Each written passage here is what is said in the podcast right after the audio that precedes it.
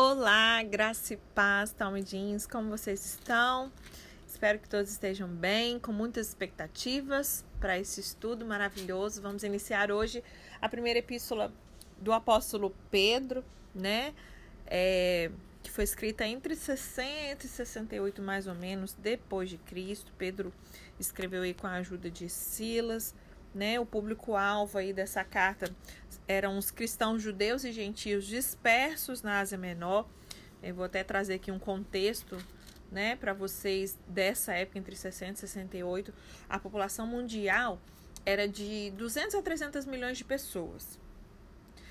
Dessa quantidade de pessoas que tinham no mundo todo, 300 milhões mais ou menos, 45 a 54 milhões estavam sob o Império Romano, ou seja, de toda a população mundial, mais ou menos 15% de toda a população mundial estava sob domínio do Império Romano. A população da China era de 55 a 60 milhões. E então assim, aparentemente a China, ela era um pouco mais populosa do que o Império Romano. E mesmo assim os romanos não conheciam a China exceto por saber da seda, né, um tecido fino muito apreciado que era comprado deles. Nessa época os chineses inventaram o papel, a porcelana, mas essas novidades ainda não tinham chegado ao Ocidente. Então, por que que eu estou falando da China? O que que a China tem a ver com isso? né? É, é porque o apóstolo estava direcionando essa carta a esses irmãos cristãos ali da Ásia Menor, né? Então, China, Ásia, agora você entende o que que a China tem a ver com isso e esses dados aqui acabam acrescentando um pouquinho para a gente, né? Com o passar das primeiras décadas, a expansão da igreja em número de adeptos, ela começou a se irradiar por todo o Império Romano. Os cristãos eles eram vistos cada vez mais como um povo distinto, muito mal compreendido, e essa sua tremenda fidelidade a Cristo que os manteve ali afastado né, de cultos é, de louvor ao imperador, a ídolos, era tido tipo como uma falta de patriotismo. E essa sua moralidade estrita, os seus encontros privados de louvor, né, os cultos, tudo isso suscitava uma é, suspeição, uma, até uma crescente hostilidade, né? E os cristãos judeus, eles eram comumente caluniados pelas suas comunidades de origem. E aí, na mesma medida, né, os gentios cristãos também acontecia a mesma coisa com seus com, antigos companheiros. Em várias partes do império aconteciam perseguições oficiais, né, em tal medida que em alguns lugares pessoas eram executadas simplesmente quando elas admitiam que adoravam a Jesus. Coisas que a gente vê hoje ainda, né? Até que Jesus volte, infelizmente essa perseguição vai existir, né? E era esse o contexto dessa época. As pessoas eram executadas simplesmente por admitirem que adoravam a Jesus. Eram perseguições oficiais. E contra esse cenário de crescente incompreensão, de crueldade generalizada é que Pedro escreve essa calorosa carta pastoral. Ele compreende muito bem essa luta dos crentes, razão pela qual né, ele estimula que eles mantenham essa esperança que vai os sustentar. Vocês vão ver que é uma carta que foi escrita para esses destinatários, mas que, nossa, é muito. Na verdade, toda a palavra de Deus é muito atemporal, né? Mas em vista do momento que nós estamos vivendo, né? É, cronos e profeticamente falando, vocês vão ver que é muito, assim, é muito aplicável, né? É, essa epístola. E aí ele lembra essas comunidades, né, dispersas de crentes, que é essa carta endereçada, que prestem atenção, olha só, viver numa sociedade pagã exige humildade e submissão. Antiga tradição nos conta que o apóstolo Pedro, ele escreveu essa carta da Babilônia, entre aspas, né, conhecido como o antigo código cristão para designar Roma. Então, ao invés de falar Roma, falava Babilônia. Mas quando a gente vai lá em Apocalipse, nós vemos lá, né, Apocalipse 1, 16 e 7. Deixa eu ver, acho que até tinha anotado aqui. É, menciona, chama, né, Aqui, o Apocalipse 17, no verso 18. Quando ele fala da senhora de escarlate denominada Babilônia ali, está se referindo a Roma, né? Quem estudou escatologia vai se lembrar dessa passagem. Então, é, Pedro ele foi um líder dos discípulos durante a vida de Cristo aqui na Terra. Né? Vamos falar um pouquinho, antes de iniciar propriamente dita a leitura, a gente vai falar um pouquinho mais sobre ele, essa questão do temperamento, uma série de coisas. Ele assumiu essa liderança da igreja emergente de Jerusalém, Judéia. Os seus últimos anos foram gastos em viagens evangelísticas, com o objetivo especial de atingir os membros da comunidade judaica mundial para Cristo. Né? Segundo a tradição, tanto Pedro quanto Paulo eles foram martirizados em Roma em meados da última parte ali dos anos 60. Né? Então a gente vai ver assim sobre. Em 1 Pedro fala muito sobre sofrimento. Né? As provações, elas são evidências dessa autenticidade da nossa fé e elas nos trarão louvor e glória quando Jesus voltar.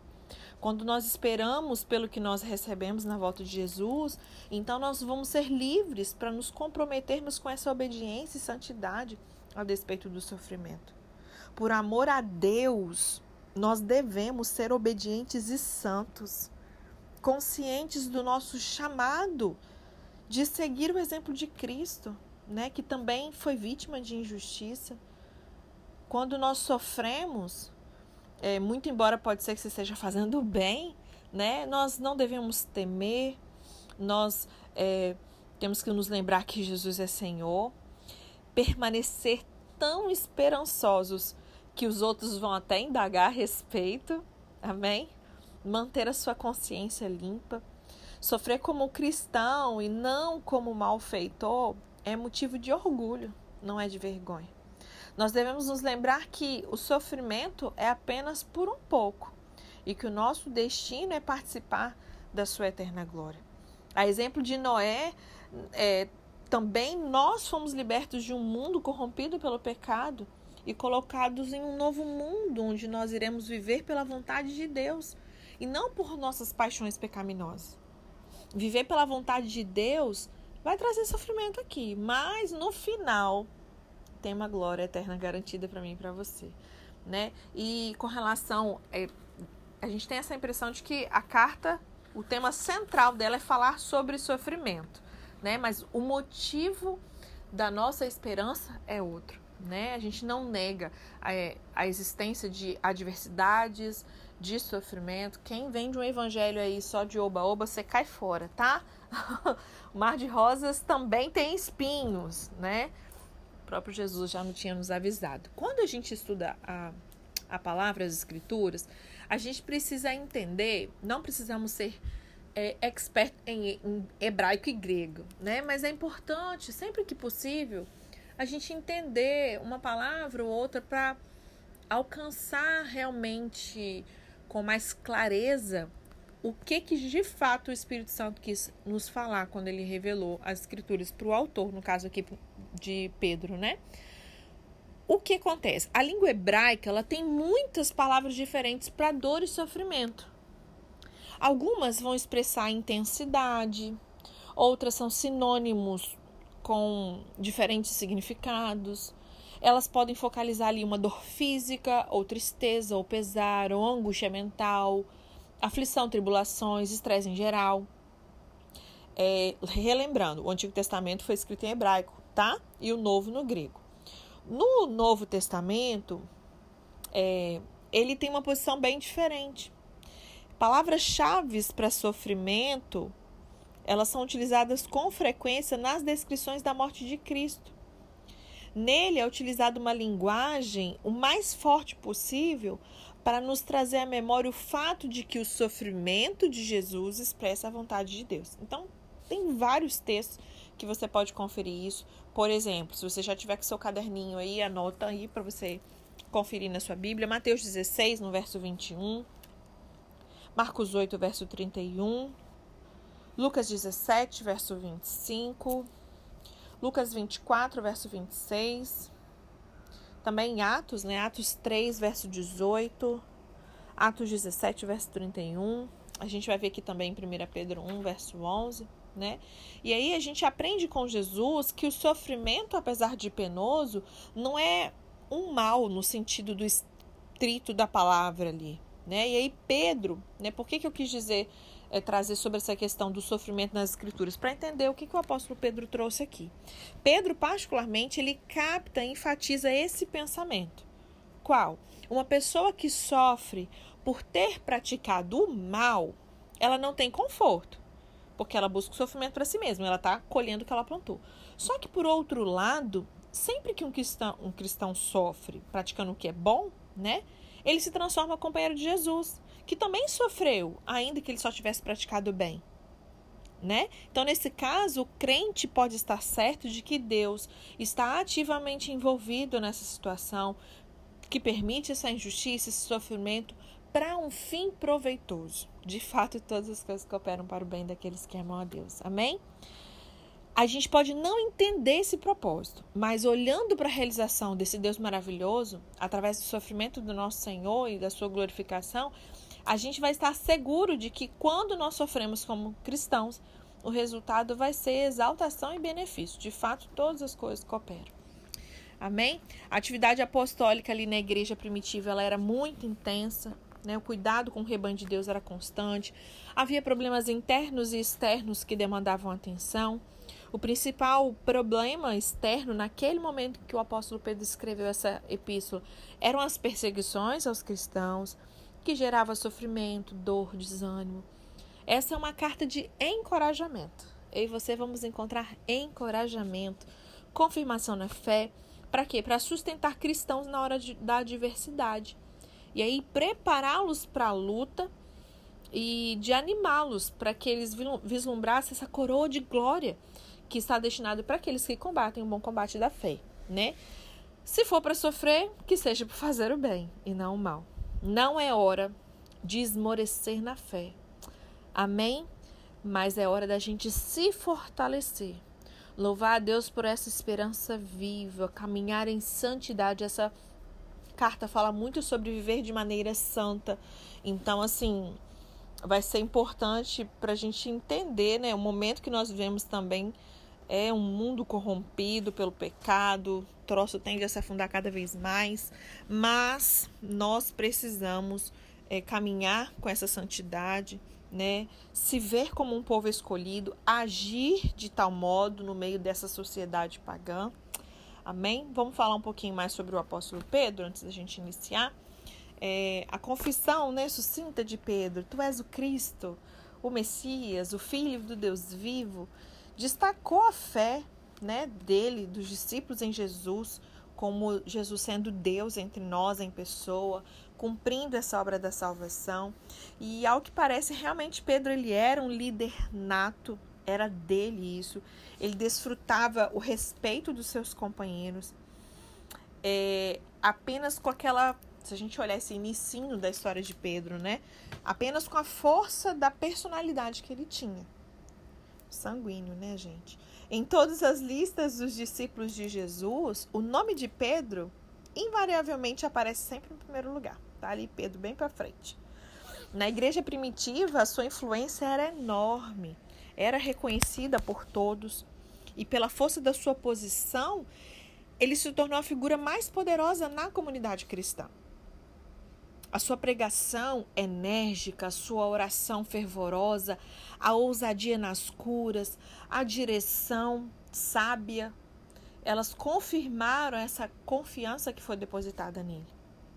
A maneira pela qual Pedro se comportou nessa posição de poder é ainda mais impressionante do que esse poder em si. Porque ele permaneceu fora dos holofotes. Entre aspas, ele não se agarrou ao poder, né? o poder não subiu a cabeça, ele se manteve é, numa subordinação escrupulosa a Jesus. Com essa sua personalidade carismática e a posição merecida de líder, ele poderia muito bem, é, facilmente usurpar o poder usando essa preeminência né, da sua associação com Jesus para ele se autopromover, né, coisas que a gente vê infelizmente acontecendo no cenário gospel, é, e é admirável que ele não tenha feito isso. Né? Ele é um exemplo nisso. é tentação que muitos outros líderes espirituais infelizmente não resistiram, né? Pedro ele se esse gole de água fresca no meio desse calor todo. E nas duas cartas que Pedro escreveu, é, transparece as qualidades de Jesus que o Espírito Santo moldou nele. Por quê, gente? Eu me lembro que quando eu, como uma sanguínea também, eu sou sanguínea e colérica, me identifico muito com Pedro e com Paulo. É, quando eu li um livro chamado Temperamentos Transformados, foi quando assim, eu me lembro que quando eu estava lendo ali e o personagem bíblico, né, que o autor utiliza para poder dar esse exemplo do sanguíneo era o próprio apóstolo Pedro. E aí eu olhando, né, aquilo que o Espírito Santo tinha feito na vida de Pedro, o Pedro antes e o Pedro depois da ação do Espírito na vida dele, eu falei, uau, tem jeito para mim. Sabe, mas é, eu costumo dizer que em casa eu tenho pessoas bem diferentes de mim, né? Por exemplo, meu marido é fleumático, ele é totalmente o oposto de mim. E então, é, por um bom tempo, muitos de nós que somos sanguíneos fomos é, não só muito cobrados de uma maneira até muito cruel, muitas das vezes pelas pessoas, como se nós é, não fizéssemos ou não tivéssemos determinadas características por negligência nossa, muitas vezes não é, porque realmente o nosso temperamento não favorece nem um pouco, né? Mas, por outro lado, também nós temos qualidades que o fleumático, por exemplo, e o melancólico não vão ter. Então, toda essa ousadia de Pedro, essa, essa intensidade e tudo mais, é do seu temperamento. Né? Porém, existe uma inconstância, existe essa precipitação, esse ímpeto. Lembram dele cortando a orelha ali de Malco, né? Então, assim, você vê que existe um lado bom e um lado ruim. Então, é a primeira coisa que o Senhor quer falar comigo, com você, nesse dia de hoje com relação ao temperamento, talvez você se identifique, né? Talvez você seja um sanguíneo, um colérico, enfim, aceite o seu temperamento. Eu me lembro que eu já comentei, eu acho aqui com vocês em algum estudo, se eu não comentei, vou comentar agora, e se eu já comentei, vocês vão ouvir de novo. uma ocasião, uma professora ministrou, né, é, foi usada pelo Espírito Santo ali para poder falar comigo de maneira profética, e eu me lembro que era sobre confirmação de chamado, e o Espírito Santo, através dela, falou assim para mim: é, Eu te fiz exatamente assim, fui eu que te dei esse temperamento. Porque muitas das vezes a gente não quer, a gente quer mudar, né? Só que eu nunca vou ser. Eu costumo brincar assim, né? Estereótipo, só pra vocês entenderem. Eu nunca vou ser uma, uma Paula Valadão, doce, sabe? Não vou, não vou conseguir, não vou conseguir. Porque Deus não me fez assim para aquilo que ele me chamou para ser e fazer, ele me deu características específicas. A minha personalidade, o meu temperamento, quem me deu foi o Senhor. Só que o que eu descobri? Eu falei, uau, então eu passei a me aceitar e eu passei a buscar maturidade em Deus para deixar o Espírito Santo me moldar da mesma maneira que ele fez com Pedro. Né? Então que aqui ao você ver a, a vida de Pedro antes e depois que isso te inspira, independente do seu temperamento. Eu dei o exemplo do temperamento, né? Mas independente de tem jeito, teve jeito para mim, tem jeito para você. Não importa a sua situação, não importa o pecado que você cometeu, não importa os erros que você já cometeu na, durante toda a sua vida. Né? Olha para Pedro, gente. Então, Pedro é uma das grandes inspirações para nós. Né? Então, a gente vê aqui as próprias qualidades de Jesus que o Espírito Santo moldou nele, uma prontidão para poder abraçar o sofrimento, ao invés do prestígio, sabedoria que foi desenvolvida pela experiência, não foi retirada de livros, uma humildade que não se desgastou com o tempo. E de tudo que a gente sabe das histórias antigas de Pedro, ele tinha antes todas as características de um homem brigão, né? Mas a gente pode perceber quando a gente vai para suas cartas, nós percebemos que ele aprendeu a se controlar. Glória a Deus aqueles que misturam, né, sentimento religioso com um temperamento explosivo, como era o caso aqui deles, muitas vezes são intratáveis. E aí ele se tornou um servo de Cristo, ousado, confiante, mas ao mesmo tempo humilde, esvaziando-se de si mesmo. Que essa seja uma inspiração para você no dia de hoje, amém? E esse é um testemunho poderoso, que ele mesmo descreve como uma vida absolutamente nova, com tudo que vale a pena viver. Né? Quando Jesus encontrou Simão ali, ele, o nome dele é Simão, né, gente? Não sei se vocês sabem disso. O nome dele é Simão. Simão ele era um pescador judeu de uma vila marítima. Jesus apelidou ele de Pedro, né? Que na verdade no original é pedra ali, um fragmento de uma rocha. E Pedro ele tinha conhecimento de hebraico, de grego, suficiente para fazer os negócios dele, né? Porque ele era um empresário da área da pesca. Mas a sua formação mesmo, ele não era formado em teologia, né, gente? A formação religiosa dele veio dos três anos que ele passou como aprendiz do seu amigo Jesus, seu mestre e senhor. Né? Na parte final da sua vida, quando os cristãos de todo o Império Romano vinham conhecê-lo, ele não se importava em recontar como é que ele era arrogante quando ele era jovem, mas quando ele foi preso, a gente não vê mais essa arrogância, né? Quando ele foi sentenciado ali à crucificação, ele pediu para ser crucificado de cabeça para baixo, porque parecia muita presunção ele morrer exatamente como seu mestre.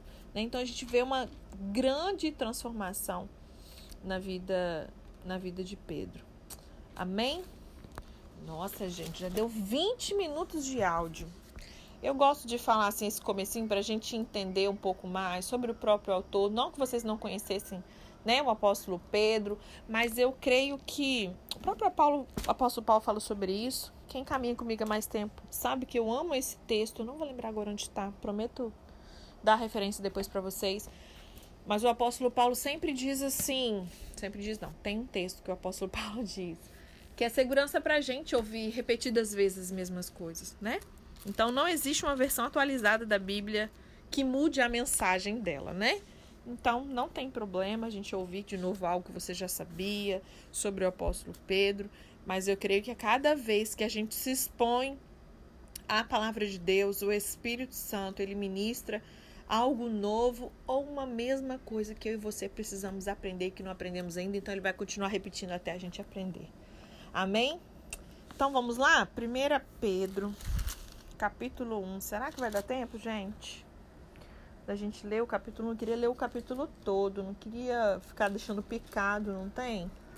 Deixa eu ver se tem mais alguma informação para trazer. E a gente deixaria o capítulo 1 para amanhã. Eu tô achando que eu vou fazer isso. Ai, Jesus, deixa eu ver. Se tem mais alguma informação pra gente conversar aqui.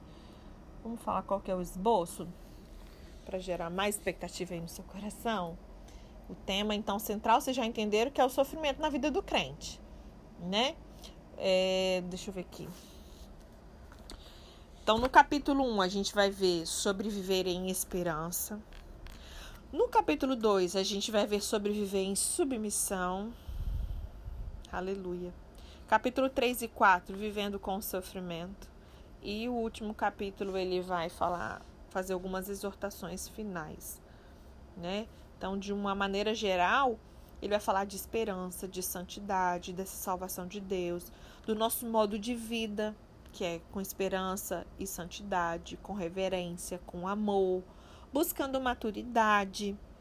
É, quando ele for tratar sobre submissão, ele vai abordar alguns aspectos, né? O exemplo, próprio exemplo de Cristo, vai falar do casamento, com relação aos dirigentes, líderes eclesiásticos, senhores, no caso, patrões, etc. e tal, de acordo com o contexto, né, que foi escrito na época. É, ele vai falar sobre a prática do bem, sobre esse exemplo de Cristo, o abandono da vida antiga, essa chamada para essa vida nova. Não adianta ser crente Gabriela, eu nasci assim, vou ficar assim, não é assim, né? Jesus foi na cruz para você ter uma vida nova eu e você, nós precisamos viver essa nova vida. Ele vai falar sobre consolação e sofrimento. É isso. Então eu vou deixar, para não deixar o primeiro dia muito longo, vamos deixar para iniciar propriamente dita a leitura amanhã. A gente vai manter a dinâmica, tá? De ler na versão. Acho que essa aqui é NVI que eu tô com ela em mãos. E aí amanhã a gente começa o primeiro capítulo na versão NVI e aí dando tempo se o Espírito Santo nos permitir, de acordo com o que fluir, a gente lê também na versão a mensagem para consolidar. Amém? Que seu coração se enche de esperança. Se você está enfrentando muitos desafios, não desista. Que você encontre todo o encorajamento necessário para você firmar os seus pés sobre a rocha, para você ter uma confirmação na sua fé, né? Que as palavras que a gente vai ouvir aqui através do apóstolo Pedro venha te sustentar na hora da adversidade. Amém? Ou se você não está vivendo nenhuma adversidade, a sua vida está de boa, que sirva para te preparar para quando o dia mal chegar, porque não é, ah, será que um dia eu vou ver? Não, é certo, o negócio é quando vai vir. A gente não sabe, né? Então a gente tem que estar sempre na posição, alerta, não podemos baixar a guarda, porque o inimigo da nossa alma está ao derredor, pre preparado ali, só esperando uma oportunidade, né? Então que ele não venha encontrar eu e você com a nossa guarda baixada, amém? Deus te abençoe então e até amanhã.